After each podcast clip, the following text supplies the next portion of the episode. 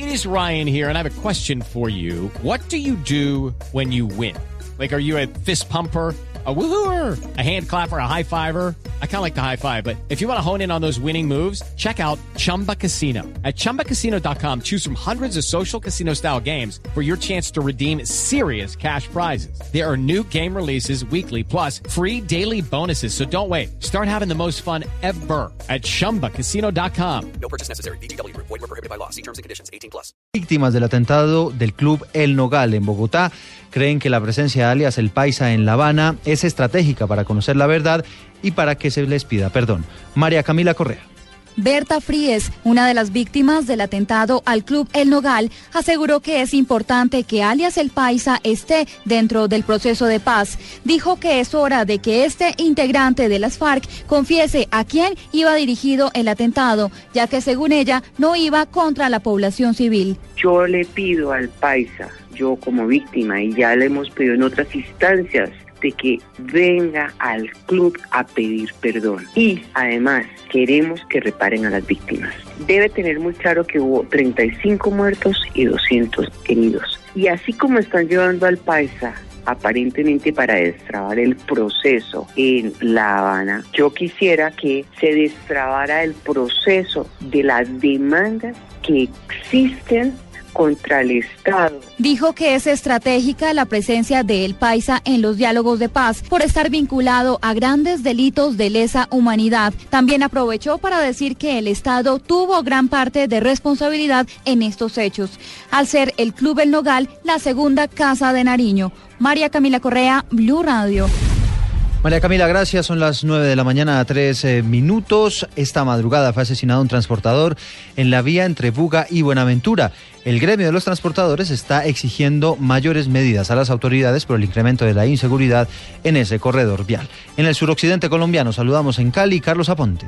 En la ruta Buenaventura-Buga, en el sector de Bendiciones, en las últimas horas fue asesinado un conductor de un tractocamión rojo tipo Volco de placas BKJ431, la cual quedó en medio del tráfico y al parecer el conductor fue víctima de hurto. Sobre esta situación de inseguridad, sobre esta vía que conduce al puerto, se pronunció Orlando Ramírez de la Asociación de Transportadores de Carga. Esto muestra que es una vía que se está tornando insegura, que reclama presencia del gobierno nacional y de las autoridades que manejan todo el control de la vía. Mario de Jesús Sánchez Taba es el nombre de la víctima. Por su parte, el gremio de transportadores pide más presencia de la fuerza pública en esta vía, en la cual en los últimos días también se frustró una acción de secuestro en contra de un ingeniero civil. Desde el suroccidente colombiano, Carlos Andrés Aponte, Blue Radio. Gracias, Carlos. 9 de la mañana, 4 minutos. Fenalco reporta millonarias pérdidas por las fallas técnicas que sufrió en los últimos días la costa caribe colombiana y específicamente la ciudad de Barranquilla. Allí se encuentra Diana Comas. Son 3 mil millones de pesos los que se han dejado de producir por hora en las empresas afiliadas a Fenalco en el Atlántico en los últimos días tras las fallas generadas en el servicio de energía eléctrica. Así lo advirtió el director seccional Héctor Carbonel. Estamos reportando en términos de producción alrededor de 3 mil millones de pesos por hora que se dejan de producir. Eh, los sectores más golpeados en términos del comercio de Barranquilla son los hoteles, restaurantes, eh, que dejan de vender aproximadamente 400 millones de pesos por hora. Eh, las quejas que, reportan nuestros afiliados básicamente es que los clientes cuando no encuentran energía se van y sencillamente eh, eh, eso afecta demasiado el comercio. Dijo que FENALCO trabaja de la mano con el Comité Intergremial del Atlántico en el cumplimiento del Plan 5 Caribe. En Barranquilla, Diana Comas, Blue Radio. La Sobancaria reveló que el año pasado se reportaron robos por 200 mil millones de pesos por delitos informáticos en el país. Marcela Vargas. El vicepresidente técnico de Asobancaria, Jonathan Malagón, aseguró que hubo una reducción del 25% en los delitos informáticos cometidos durante el año 2015. En 2014 tuvimos algo así como un cuarto de billón de pesos, lo que sugiere que hay una reducción eh, del 25% entre los 250 y los 200 mil millones de pesos. Si bien es cierto que en términos de montos es más grande el fraude en delitos informáticos, hay que tener presente dos cosas. La primera es que el fraude cuando se hace en ambiente no no presente y no tiene responsabilidad del cliente la mayor cantidad de veces, el banco responde por estos recursos. En el caso del fleteo se registraron más de 1.800 denuncias. De estos 1.800 casos de fleteo que tenemos, son unos 150 mensuales reportados. Eh, muchos comprometen la seguridad física del usuario, hay heridos y hemos llegado a tener incluso muertos eh, por robarlos en las puertas de las sucursales. Para Sobancaria es importante desestimular el uso del efectivo en el país, de manera que se reduzcan delitos como el fleteo que afectan la seguridad de los usuarios. Marcela Vargas, Blue Radio. Terremoto en Ecuador. Blue Radio informa desde las calles de ese país. 9 de la mañana, 6 minutos desde las calles de Manta. Hay expectativa ante la llegada de toneladas de ayuda esta mañana provenientes desde Colombia hacia ese país, por supuesto, para la ayuda a todos los damnificados. En ese lugar del territorio ecuatoriano saludamos al enviado especial Alejandro Tibaduiza. Eduardo, 9 de la mañana, 5 minutos, nos encontramos ya en el aeropuerto internacional Eloy Alfaro, a pocos minutos de que llegue esta ayuda colombiana, que usted señala más de 20 toneladas de ayuda humanitaria en un avión de la Fuerza Aérea Colombiana.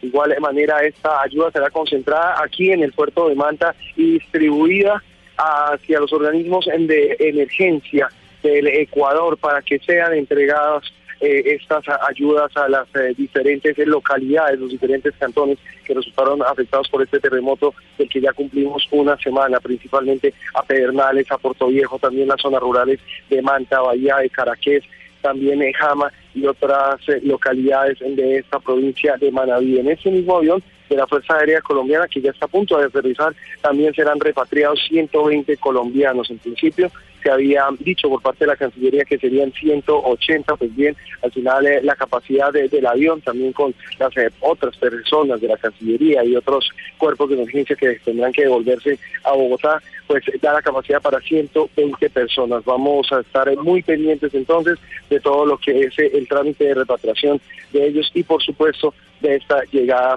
de ayuda humanitaria. Recordemos que ya los muertos por este terremoto superan los 600, los heridos, los 8.400. Eh, Igualmente el número de damnificados son 25.000, los diferentes albergues dispuestos por el Ecuador en las diferentes zonas. Desde Manta, Alejandro Tibavisa, Blue Radio.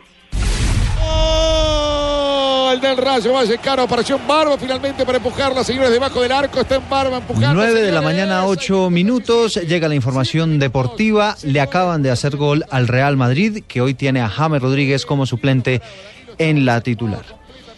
Joana Quintero, información a esta hora desde Cali. Así es, Eduardo. Buenos días. El Rayo Vallecano derrota en este momento 1 por 0 al Real Madrid. Minuto 7 del primer tiempo, donde James Rodríguez es suplente y Cristiano Ronaldo no se encuentra en el encuentro, pues debido a una lesión en una de sus piernas. Pero escuchemos cómo fue la anotación del Rayo Vallecano. Entre Pepe, que fue a, bloquear el remate, y Barán, Marcelo, que no se cerró, y Pablo Hernández, que se coló o en barba, quise decir, en las 5 con 50. Gana el Rayo en Vallecas en el derby.